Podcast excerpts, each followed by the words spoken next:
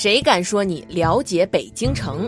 但我敢说，我知道一个你不知道的北京。我们怀念北京的旧事，我们寻找古都的旧影。欢迎走进小编 M 与小编小 C 的私家北京志。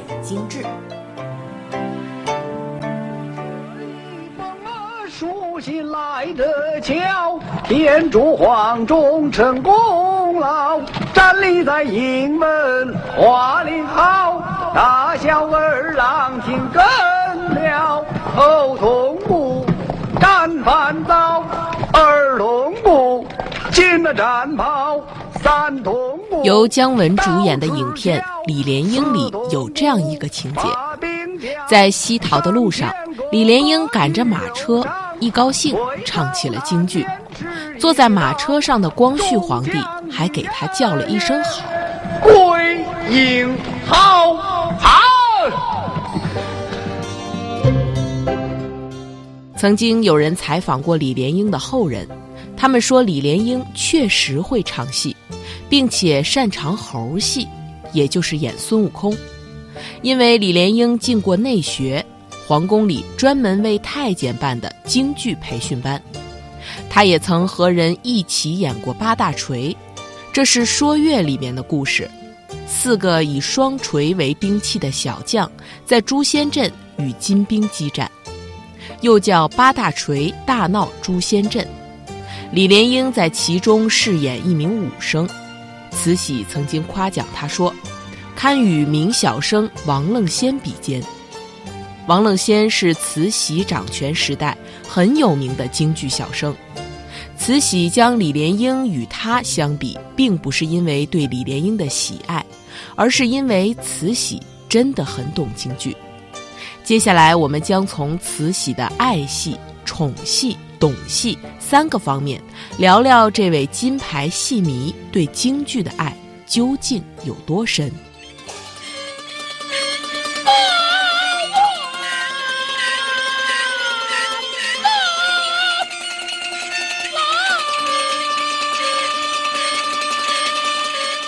京剧的发展归功于清代的两位统治者，一个是乾隆皇帝，一个是慈禧。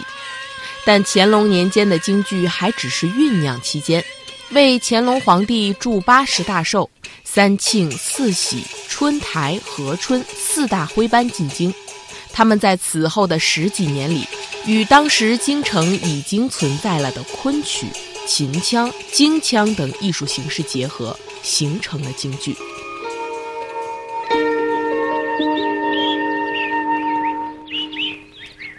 慈禧掌权的时代，京剧已经形成并发展了一段时间。世人都知道，这位慈禧太后是每天必听戏的主，就连电影《火烧圆明园》中表演慈禧年轻时争宠的戏份，都是唱曲儿的手段。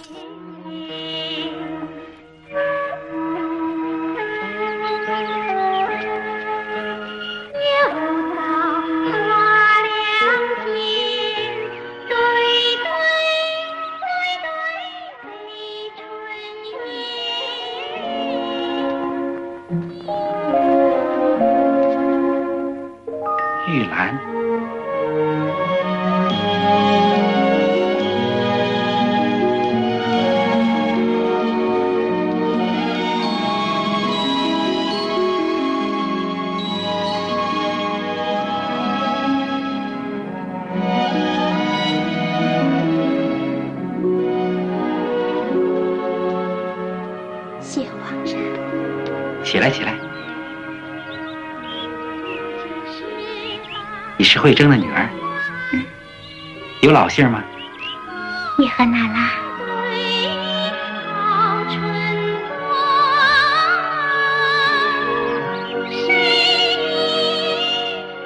人们便分析慈禧太后为什么如此喜欢京剧。慈禧入宫时不满十六岁，经过激烈的宫廷斗争。最后得到了最高权力时，也不过二十六岁。对于掌管一个国家来说，闺阁私塾里教授的女戒女则实在过于浅薄。而京剧里的空城计、连环套这类历史大戏，在某种程度上来说是慈禧的教科书，也是他获取维权之术的体面途径。结党营私、借刀杀人这类计策，都是从京剧里学到的。当然，在没有电视的年代里，京剧也确实是最大的娱乐项目。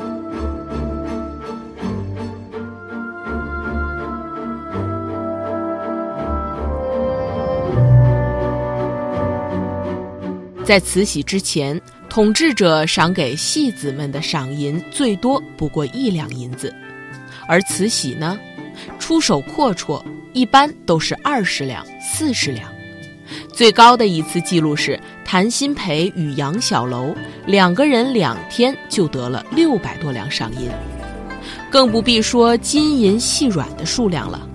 这样的高额赏银刺激了京剧艺人们。刻苦训练，认真钻研，带动了京剧的发展。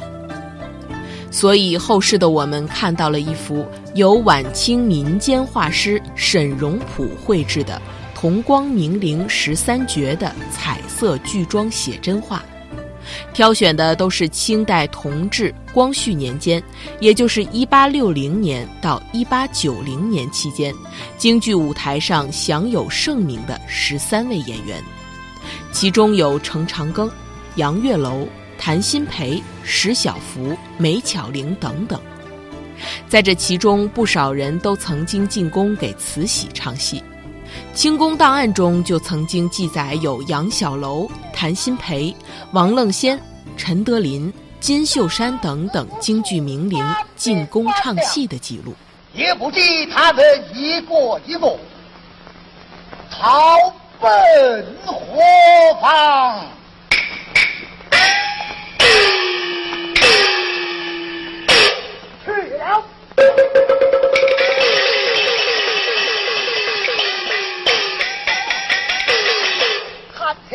狼烟扫地，向着无知屯兵之处，待俺赶上前去，我杀他个干干净净，有道是。这是杨小楼当年的拿手戏《挑滑车》。关于这出戏，还有一段与慈禧的故事。有一年的二月二，清宫里耍龙灯，当年民间著名的武生杨小楼在紫禁城里唱戏。有一段需要耍珠子，但他不慎把戏台脚上的檀香木架子撞倒了，众人都大惊。这惊驾的罪过可着实不轻。慈禧立即传来杨小楼，杨小楼赶忙跪倒领罪。慈禧开口就问：“三元，你今儿是怎么了？”三元是杨小楼的小名，慈禧向来都叫演员的小名。当时的杨小楼连忙答道：“奴才今儿个唱了四出挑滑车，实在有些支撑不住了，才无心惊了驾。”慈禧听完很是心疼地说。真难为你了，今后不许应这么多活，赏你二十两银子，回去休息吧。我到公司有请谭鑫培老板，两人婚，这不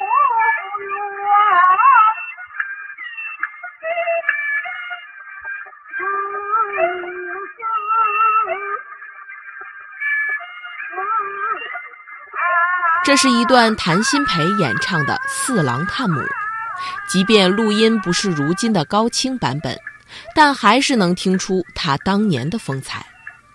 我们也感叹，难怪慈禧对他格外看重，不仅得到了被赏赐黄马褂的殊荣，也被授予了六品顶戴，身价之高有谭贝勒之称。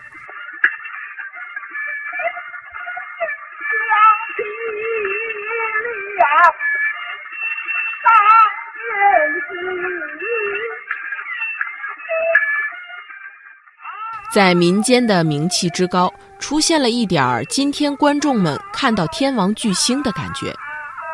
一九零五年，中国人自己拍的第一部电影《定军山》也请到了谭鑫培的出演。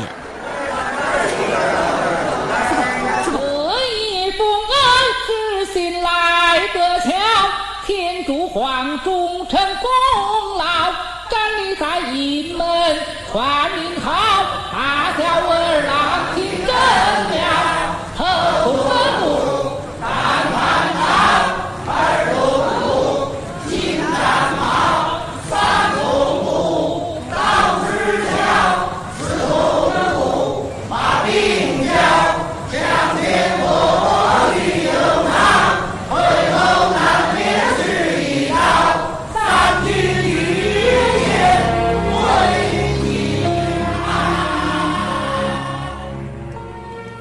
有一次，慈禧钦点谭鑫培的失空展，碰巧那时全国正在进行着禁烟的活动，可是谭鑫培有抽烟的嗜好，王公大臣们都不敢违抗圣旨，更何况一个唱戏的艺人呢？可谭鑫培不抽烟时就闹了痢疾，根本没法唱戏。慈禧一听便笑着说：“这事儿只是吓唬小百姓。”掩掩洋人耳目，怎么金福倒也这样认真了呢？金福是慈禧对谭鑫培的称呼，于是连忙传旨恩准他吸烟。几袋烟下来，谭鑫培精神百倍，一出失空斩，轻松演下来，太后自然也很是欢喜。一来是马祖谋开门，二来是将帅不服。除了杨小楼与谭鑫培之外，那个时代出名的艺人陈德林、孙菊仙、王瑶卿等人都受到过慈禧的赏识，不仅有赏赐，甚至还有官爵，令太监伶人看得眼红。在这些京剧名角面前，他的确称得上是和蔼可亲的老佛爷。即使是那些艺人解放后写成的回忆录中，也都透着对老佛爷的喜爱。宠爱京剧艺人之外，老佛爷自己也是个十足的戏迷。宫廷女官德龄在回忆录中记载说，西太后经常兴致勃勃地给他们讲戏剧故事，在看戏的时候也不肯安静。不断地将各种演戏的意识和规矩说给身边的人听。当年的老生汪桂芬与谭鑫培曾同台为慈禧唱戏，演出结束时，慈禧说：“有贵芬在，金福就差了一筹。”后来谭鑫培自己也承认，老佛爷说的确实如此。而后来的杨小楼也曾被慈禧评价说。扮相、个头、嗓子都还可以，就是工价没有金福好看。杨小楼听了这话，立马端着银子去找谭鑫培学艺了。慈禧能做到精通音律、熟悉唱词，甚至还能粉墨登场。据说他看完戏之后能过目不忘，记下情节与程式。到了晚上，关起门来，就与后宫太监们化妆串演。在宫里组织了一些人，专门为京剧改戏。他亲自参与将原本的昆弋戏《招待萧韵》改编为京戏。这是一部昆腔与弋阳腔两种唱腔融合的戏。慈禧动用了专管宫廷戏剧的升平署、内廷供奉、内务府。如意馆，甚至是太医院的人一起改编，闲来无事自己也创作唱腔。他倡导把表演、唱腔、动作结合在一起，这项工程做了两年，一共改编了一百零五出，一直到光绪二十八年才结束。这一举动无疑奠定了京剧成为中国第一戏的坚实基础。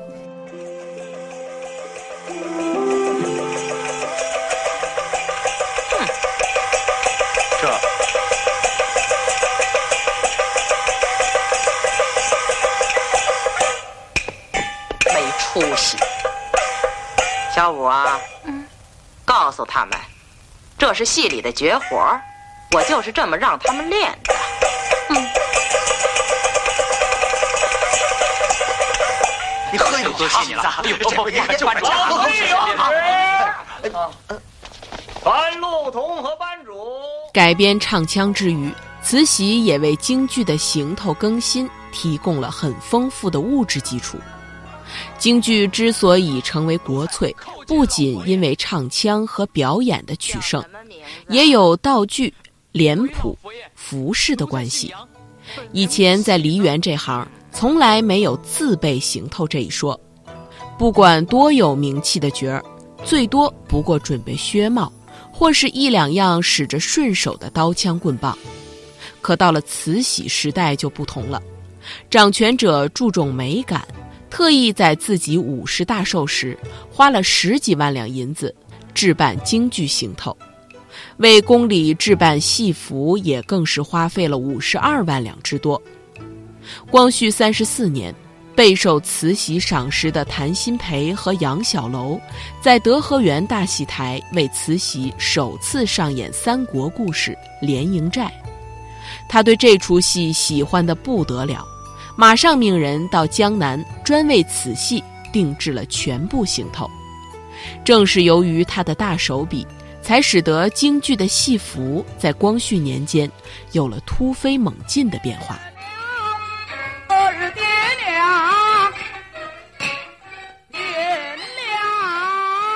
慈禧太后这位骨灰级的戏迷活了七十四岁，毕生试戏几乎一个甲子。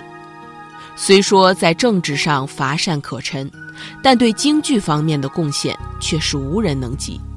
因为他，京剧开启了一个新的时代；也是因为他，才把京剧引向了国粹之路。你穿上凤冠霞衣，我将眉目掩去，大红的幔布遮开了。一出折子戏，你演的不是自己，我却投入情绪，线索弧形不能免俗的是死别生离。这仔戏不过是全剧的几分之一，通常不会上演开始和结局。正是多了一种残缺不全的美丽，才没有那